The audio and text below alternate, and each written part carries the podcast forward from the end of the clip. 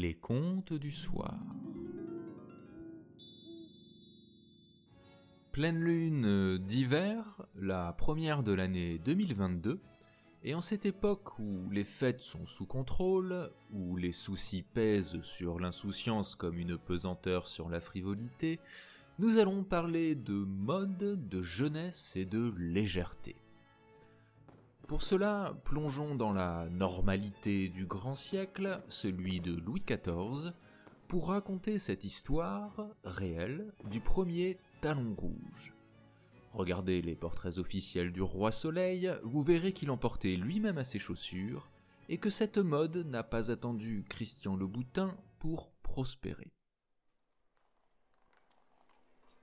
Monsieur, frère du roi, avait un goût très vif pour la toilette. C'est lui qui, à la cour comme à la ville, donnait le ton. Et quand Philippe d'Orléans adoptait quelques nouveaux détails de costume, on était certain que, le jour même, il avait des imitateurs par dizaines. Mais monsieur avait un autre goût qui découlait, il est vrai, du premier. Il aimait follement les déguisements. Voilà pourquoi, en ce soir de carnaval de l'année 1662, nous voyons ce jeune prince, qui avait 22 ans, avec son inséparable ami le chevalier de Lorraine et quelques gentilshommes de sa suite costumés et masqués, venir en carrosse de Versailles à Paris.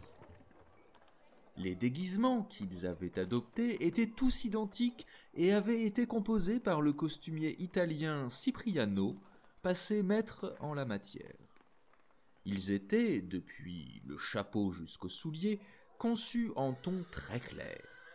La seule chose qui distingua monsieur de ses compagnons était la hauteur des talons de ses chaussures, car, étant de fort petite taille, quoique très bien fait de sa personne, il recourait à cet artifice pour se rehausser.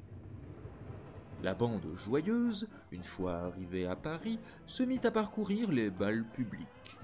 Dans quelques-uns, ils furent reconnus, et les danseurs s'écartèrent d'eux respectueusement, ce qui privait le prince de son plaisir.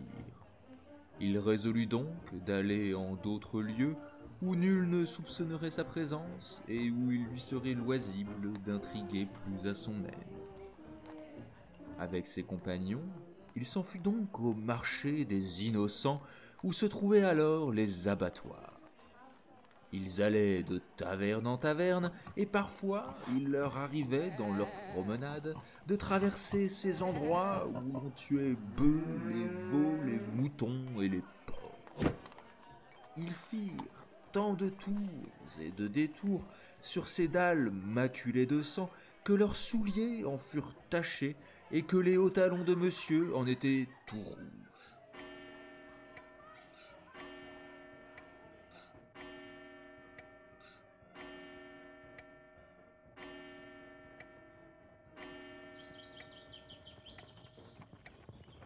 Il faisait grand jour quand ils réapparurent à Versailles.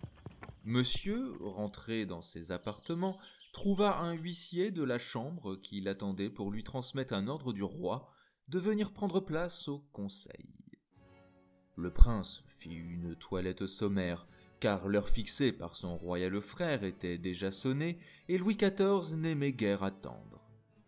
Conservant sa culotte de satin gris perle ainsi que ses bas et ses souliers, il passa une veste plus foncée sur laquelle tranchait un cordon bleu et un habit bleu ardoise. Cet ensemble ne devait pas être si inharmonieux, car lorsqu'il sortit du conseil, on vit tous les yeux se tourner vers lui avec une attention particulière. La journée se passa comme toutes les autres. Le soir, monsieur se rendit au jeu du roi. Cette fois, il avait eu le temps de se changer complètement. Il portait une culotte et un habit bleu et avait chaussé ses souliers noirs. Quel ne fut pas son étonnement, en rentrant dans les appartements du roi, de rencontrer un des gentilshommes de service dont les chaussures se rehaussaient de talons rouges. Il en vit un second, puis un troisième, et même monsieur de Montboisier, dont la tenue, toujours si pleine de réserve, était renommée, venir le saluer dans cet accoutrement. Me direz-vous, monsieur, lui demanda le prince, ce que signifient tous ces talons rouges que je vois ce soir? Monsieur de Montboisier parut étonné. Mais, dit-il, Votre Altesse, ce matin, en sortant du conseil, n'avait-elle pas des talons rouges à ses souliers? Mhm. Et voici comment, sans le savoir, monsieur, frère du roi, lança une mode qui fit fureur à la cour pendant bien des années, pour avoir été, une nuit de carnaval, s'encanailler au marché des innocents. Les adeptes de chaussures seront ravis de savoir qu'en 1992, Christian Louboutin s'est inspiré d'un style, tel qu'il le concevait, à la Andy Warhol pour créer sa première chaussure à semelle rouge. Peut-être, mais c'est une supposition, que cette histoire s'est invitée dans son subconscient. Prochain compte le 1er février 2022, nous commencerons une nouvelle série consacrée aux contes populaires de Corée. Les Contes du Soir est un podcast à histoire, n'hésitez pas à en parler autour de vous, à vos amis, à vos familles, à nous suivre sur les réseaux sociaux ainsi que sur Patreon, où les abonnés peuvent découvrir une autre littérature du soir, des poèmes érotiques.